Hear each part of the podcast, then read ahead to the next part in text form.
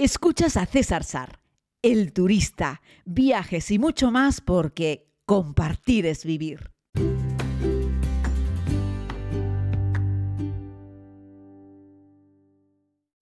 Muy buenos días a todos y a todas, querida comunidad. Les hablo en este jueves desde la isla de Tenerife, donde llegué el pasado martes y del que me iré el próximo viernes, es decir, mañana. Al final han sido, van a ser dos días y medio más o menos aquí en mi en mi tierra, y bueno, la verdad es que muy contento. Me ha recibido con muy buen clima, el Teide está presente, el cielo está azul, y bueno, y eso me lleva a la siguiente reflexión que les quiero traer hoy con respecto a eh, dos cuestiones. Una, ¿qué está pasando con el precio de los billetes de avión? Y dos, ¿por qué es Canarias posiblemente uno de los lugares mejor comunicados del planeta? Eh, y por lo tanto un sitio perfecto para vivir y montar un campamento base, ¿no? Bueno, eh, vamos con lo primero. Los billetes de avión se han puesto por las nubes. Ayer tuve la oportunidad de comer con, con Janet, de mi agencia de confianza, con agencia Brisamar, aquí en la isla de Tenerife, que es una de las agencias con las que más eh, trabajo, con las que más cosas hago. Y estábamos eh, organizando los próximos viajes con la comunidad. Y estábamos ya con el tema de los billetes de avión a muchos de los destinos que vamos a hacer próximamente. Y por ejemplo, con el tema de Tanzania, los billetes de avión se han puesto por las nubes. O sea, están casi duplicando los precios que tenía el año pasado Tanzania. Es cierto que el año pasado estábamos todavía con el tema de la pandemia, la gente no volaba mucho, los precios estaban muy bajos, ¿no? En esta ocasión los precios se han disparado, es decir, están por encima de los valores que teníamos antes de la pandemia. Es decir, está costando más volar a, eh, por ejemplo, Tanzania que volar eh, en el 2019. Claro, ¿y eso por qué es? Eh, bueno, tiene muchas respuestas esa pregunta, ¿no? Una, no todavía están en el aire todos los aviones. Es decir, cuando tú despegas del aeropuerto de Barcelona o de Madrid, depende de la orientación eh, de la pista por la que salgan, podrás observar que todavía British Airways, por ejemplo, tiene un montón de aviones. Los A380 los tiene aparcados ahí todos, en, bueno, todos, tiene un, montón de ellos aparcados ahí en el aeropuerto de Barcelona, por ejemplo, ¿no? Pero también en el aeropuerto de Madrid hay unos cuantos aviones aparcados que desde cuando se quedaron ahí con la pandemia, que los dejaron de volar, pues los dejaron ahí. Es decir, no todas las aerolíneas están con el 100% de la operatividad, es decir, no está toda la, la oferta sobre la mesa, ¿vale? Esto por un lado. Por otro lado, la demanda se ha disparado. Es decir, ahora todo el mundo quiere viajar. La gente, mm, los más temerosos, es decir, los que no viajaron el año pasado, se están animando ya este año. Me refiero de entre la comunidad de personas que siempre nos ha gustado viajar, de la gente que siempre se ha hecho uno o dos viajitos al año. Bueno, pues de ese grupo, el año pasado hubo un montón de gente que todavía no se vio con fuerzas, con ganas de viajar y que este año ya le han perdido el miedo y ya también quieren viajar. Es decir, se están incorporando de nuevo eh, a, al mundo de los viajes.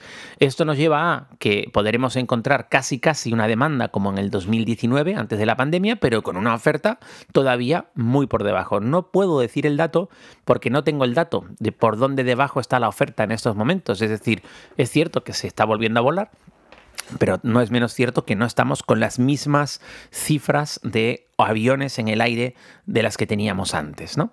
Y entonces lo que ha ocurrido es que hay un montón de demanda, no hay tanta oferta y los precios suben, porque la gente pensaba, no, ahora las aerolíneas con el dinero que han perdido van a bajar los precios, ¿no? Estábamos comentando ayer con Janet y Janet me decía, no, no, no, no, sí, eso es lo que pensaba la gente, pero la realidad es que las aerolíneas están diciendo, no, no, vamos a recuperar en un año o en un año y medio todo lo que hemos perdido en un año y medio. Es decir, toda la gente quiere volar, pues yo voy a subir los precios. Y así es como funciona.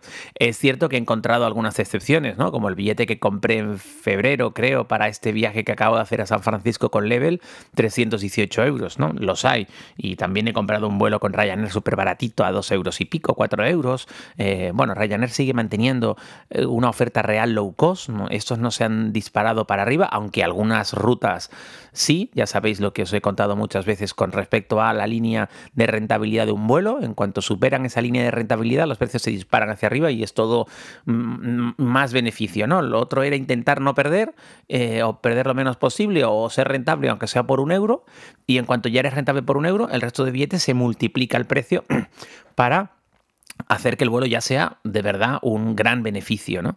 Eh, así es que bueno, ya te digo, algunas aerolíneas low cost siguen manteniendo su criterio low cost y vendiendo billetes más económicos, que es parte de su filosofía, eh, para intentar llegar a un gran volumen. Es decir, eh, cuando pensamos en aerolíneas como Ryanair, no penséis que, bueno, que se hacen de oro, por supuesto, también, como todas, ¿no? Pero que lo que ganan es por volumen, es decir, ganan menos margen en cada pasajero, pero lo que hacen es que mueven muchos pasajeros. Básicamente ese es el, el, fenómeno, ¿no? Cosa que nos ha beneficiado a muchos viajeros low cost durante muchos años, como hemos contado aquí, ¿no? Y luego tienes aerolíneas como Etihad que no juegan a ser más baratas juegan a dar un gran servicio, un super servicio y te lo cobran. Y entonces tú, si quieres ese servicio, lo pagas y si no, pues no vas con ellos. Es decir, tienes otras aerolíneas más baratas con las que moverte por el mundo, ¿no? Entre ellas su competencia, que es eh, Emirates y Qatar. Recordemos que podríamos colocarlas de arriba para abajo, de más... Eh, mm, con mejores servicios a menores servicios. Primero Etihad, de las aerolíneas me refiero de Emiratos Árabes, ¿no? Primero Etihad, segundo Emirates, tercero Qatar, ¿vale? Aunque Qatar se ha llevado los premios a mejor clase turista en los últimos años, pero Emirates también están ahí, ahí, es decir, siempre se están dando codazos unos con otros, ¿no? Pero bueno, por ejemplo, Etihad configura aviones que tienen un alto porcentaje business. Mm, tiene first, business y turista, ya sabéis que estas sí tienen tres categorías, no como las aerolíneas europeas. Y bueno, todas tienen más o menos el mismo porcentaje de first, de primera, pero por ejemplo, Etihad mete mucha más business y, tiene turista, pero mete mucha más business, ¿no? En la configuración que hace, ¿no? Eh, sin embargo, Qatar no, Qatar mete una primera muy corta, una business normalita y el resto es turista, ¿no? Y más o menos lo mismo es lo que está haciendo Emirates con la configuración, menos en el A380, que mete toda la planta de arriba, es toda business, ¿no?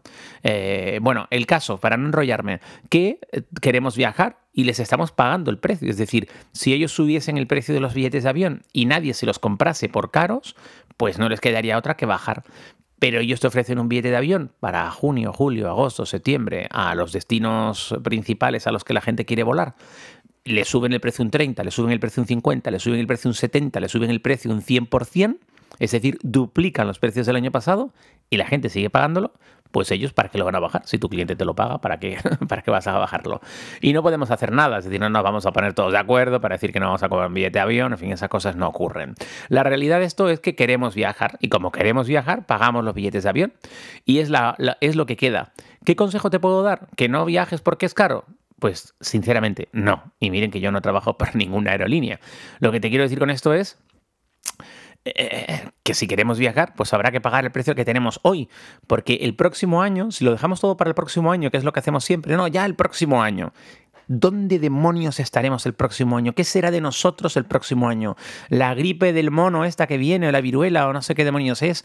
¿O otra variante del COVID que se está dando en China? En fin, ¿Qué será de nosotros el próximo año? Que nos quiten los bailados. Yo, aunque sea más caro, mientras pueda pagarlo, voy a seguir viajando. Y ya lo sé, eh, no nos sobra el dinero ninguno, pero chicos, ¿qué vamos a hacer? Es el peaje que tenemos que pagar. No os preocupéis todos los que nos gusta viajar en avión, que el siguiente golpe tras el COVID con la aviación va a ser la tasa esta ecológica por los aviones, porque ahora la clase política, que un día vamos a hacer un podcast sobre eso, vamos a hablar de la realidad de la contaminación de los aviones, que contaminan sin lugar a dudas, pero desde luego no es el principal problema de la contaminación en el mundo, ni de lejos, y de todos modos los aviones se están poniendo las pilas, pero van a meter unas tasas eh, altísimas también ahí y eso va a subir de nuevo el precio de los aviones. Eh, es, en fin, ¿qué voy a decir yo sobre algo así, no? Pero un día vamos a hablar sobre la importancia de la aviación, que la gente que se mete en un avión, la mayoría de la gente no es por vacaciones, es por necesidad y, el mundo, entre otras cosas, funciona gracias a la movilidad que tenemos los seres humanos por el planeta, ¿no?